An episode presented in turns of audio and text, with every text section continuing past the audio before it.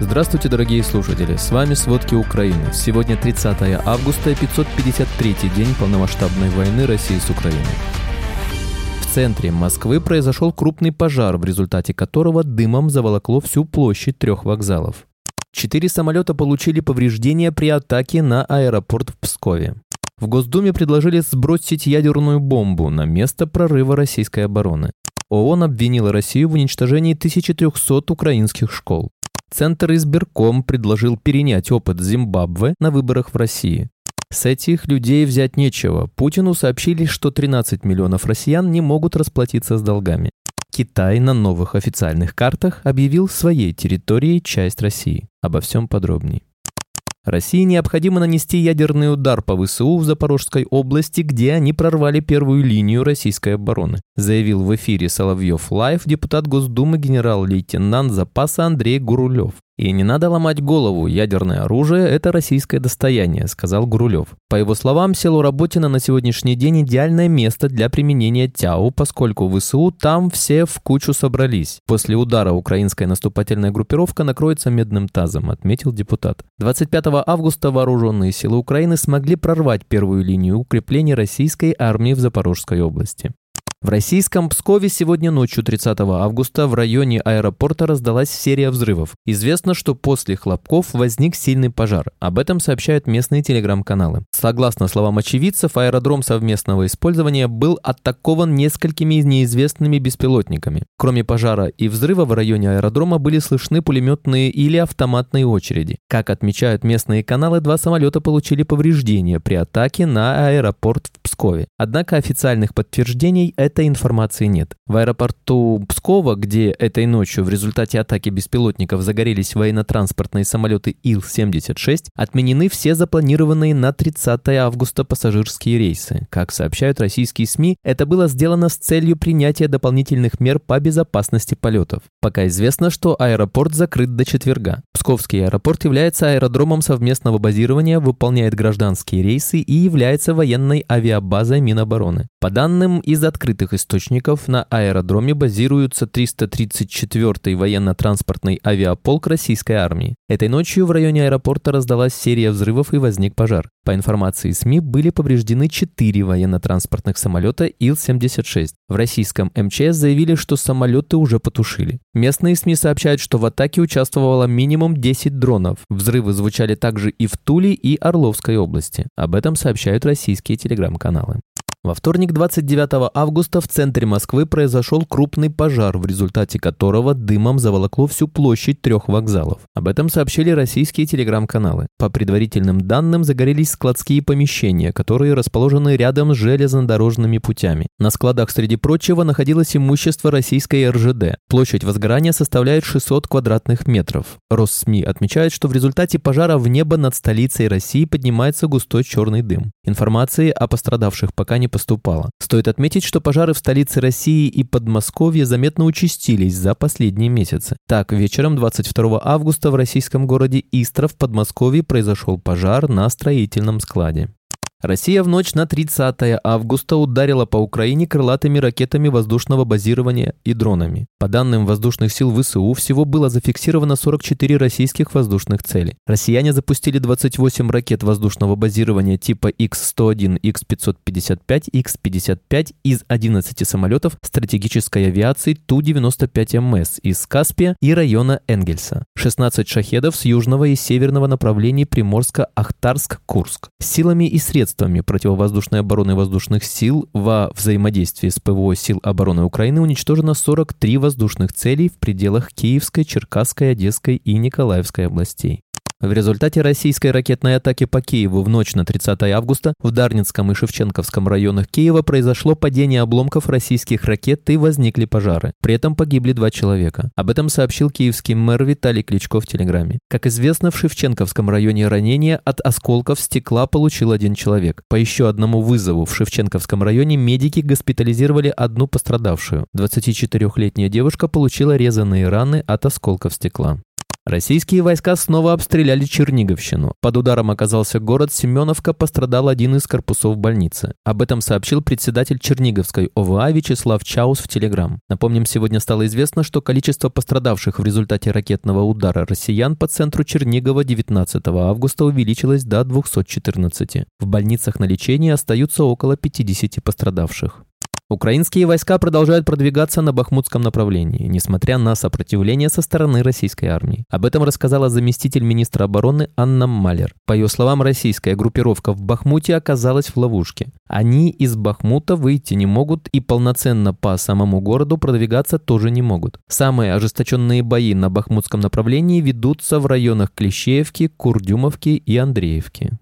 Украинские военные подняли флаг Украины на левобережье Херсонской области. Об этом сообщила руководитель украинского пресс-центра оперативного командования Юг Наталья Гуменюк. Она рассказала, что ВСУ высадились на левый берег Днепра, чтобы поднять дух людей в оккупации. Стоит отметить, что сегодня в соцсетях появилось видео того, как бойцы ВСУ установили украинский флаг на левобережье Херсонщины недалеко от Антоновского моста. Недавно заместитель министра обороны Анна Малер призналась, что ВСУ уже были на левом берегу Днепра. По ее словам, украинские военные выполняли там определенные задачи. Утром 30 августа российский Брянск снова атаковали беспилотники. Местные власти заявили об уничтожении четырех летательных аппаратов. Об этом сообщают российские СМИ. По словам местного губернатора, два беспилотника пытались атаковать телебашню. В результате уничтожения еще одного повреждено здание управления Следственного комитета.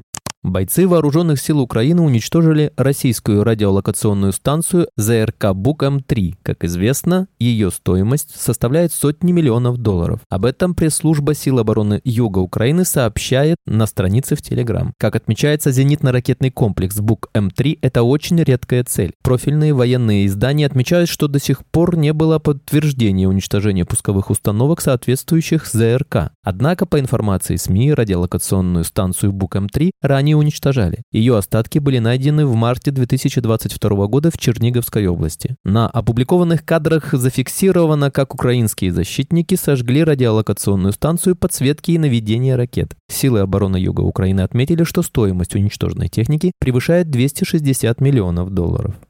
Более 1300 украинских школ полностью разрушены на территории Украины, контролируемой правительством страны. Постоянные обстрелы со стороны российских военных привели к тому, что только около трети школьников могут полностью посещать занятия очно. Говорится в докладе ЮНИСЕФ Детского фонда ООН. Из-за опасности артиллерийских или ракетных ударов две трети детей дошкольного возраста не посещают детские сады. А в прифронтовых районах водить детей в дошкольные учреждения опасаются три четверти родителей. Война в Украине последовала за пандемией коронавируса коронавируса. Это означает, что для некоторых украинских детей нормальный учебный процесс будет нарушен уже четвертый раз подряд, сообщила ЮНИСЕФ.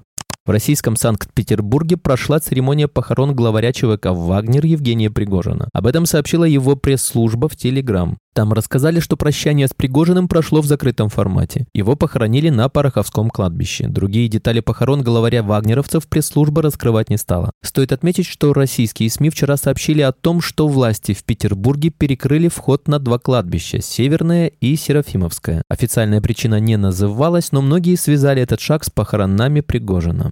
Власти США передадут вооруженным силам Украины новый пакет вооружений. Об этом говорится в сообщении главы Государственного департамента США Энтони Блинкена. В пакет помощи войдет оружие на общую сумму 250 миллионов долларов. Украина, среди прочего, получит ракеты для ПВО AIM-9M, снаряды для «HIMARS» и артиллерийские снаряды калибров 155 мм и 105 мм. Кроме того, США поставят украинским военным средства разминирования, противотанковые комплексы и ракеты, более 3 миллионов патронов к стрелковому оружию и машины скорой помощи. Напомним, в предыдущий раз Соединенные Штаты выделили Украине пакет военной помощи на 200 миллионов долларов. Опыт организации выборов в Зимбабве может оказаться полезным для России, заявил член Центра избиркома России Андрей Шутов, который ездил в эту африканскую страну в качестве наблюдателя за процедурой. На его отчет обратил внимание инсайдер. В ходе визита ключевой темой обсуждения стало вмешательство в выборы, которое якобы происходит на всем протяжении избирательной кампании в Зимбабве. Шутов обвинил в этом США и их союзников. Правящая партия и общественные организации ориентированы на национальные интересы Зимбабве, на накопили значительный опыт в противостоянии попыткам подорвать ход кампании. Этот опыт может быть не бесполезным и для нас, подчеркнул представитель ЦИК. Голосование прошло в спокойном, стабильном режиме, нарушений мы не выявили. Ожидается высокая легитимность кампании, все организовано с учетом местного избирательного закона, отметил он. В результате Мнангаве удалось переизбраться на второй срок. Он занимает пост главы государства с 2017 года, а до этого был вице-президентом и считался преемником Роберта Мугабе, которого сместил в результате госпереворота.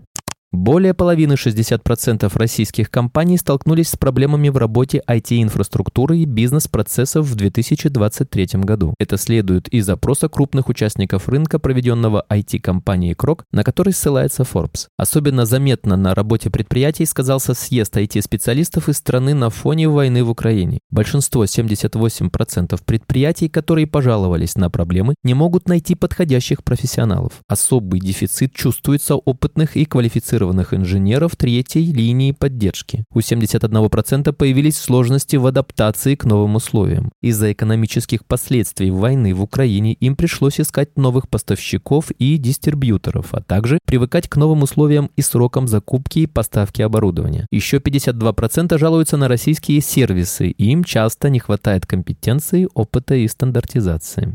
К началу 2023 года из почти 7 тысяч преподавателей и научных сотрудников в ШЕ около 700 человек покинули Россию. Часть из них продолжили работать дистанционно, но в этом году они начали увольняться. Об этом рассказал в Facebook директор Института анализа предприятий и рынков в ШЕ Андрей Яковлев, объявляя свои отставки. Одновременно многие молодые преподаватели и исследователи, продолжающие сейчас работать в ШЕ, ищут возможности трудоустройства за пределами России, добавил он. Яковлев, проработавший в ШЕ с 1993 2023 года сообщил, что формально уходит из-за истечения срока действия контракта. Однако причиной массового оттока персонала он называет политику управленческой команды во главе с ректором Никитой Анисимовым, который занял свой пост в 2021 году, а также войну в Украине. Андрей Яковлев был одним из первых преподавателей в ШЕ с момента ее основания. Он занимал разные должности, включая проректора, ординарного профессора и председателя научной комиссии ученого совета. В разные периоды времени он также руководил проектами с Всемирным банком, касающимися оценки инвестиционного климата и конкурентоспособности России. Почти 13 миллионов россиян не смогли расплатиться с долгами и находятся на принудительном взыскании у Федеральной службы судебных приставов, сообщил на встрече с президентом Владимиром Путиным глава ВССП Дмитрий Аристов. По его словам, 93% должников в экономике – это граждане, как правило, трудоспособного возраста 30-45 лет, но не имеющие ни работы, ни официального источника дохода, ни жилья. С этих людей практически взять нечего, пожаловался президенту Аристов. Тем не менее, мы стараемся. За последние два года объем взысканий с физических лиц увеличился на две трети и перевалил за критическую планку в триллион рублей в год. По словам Аристова, сейчас в общей сложности в работе УФССП находятся на взыскании долги физических лиц на сумму 2 триллиона рублей, а численность армии должников, как следует из его оценок, равна почти пятой части трудоспособного населения России, которую Минэкономразвитие оценивает в 75,8 миллионов человек.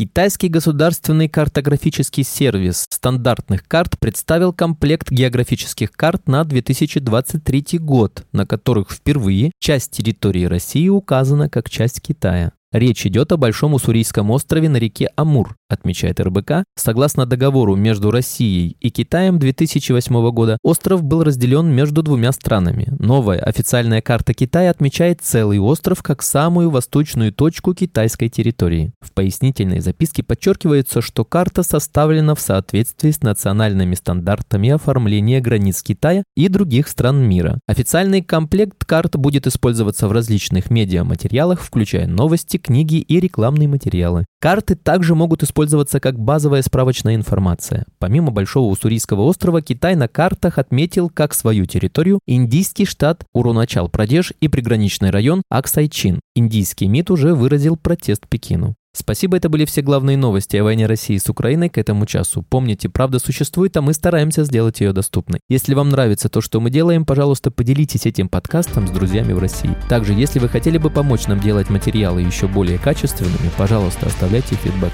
Это очень важно для нас и для распространения правдивой информации. До встречи.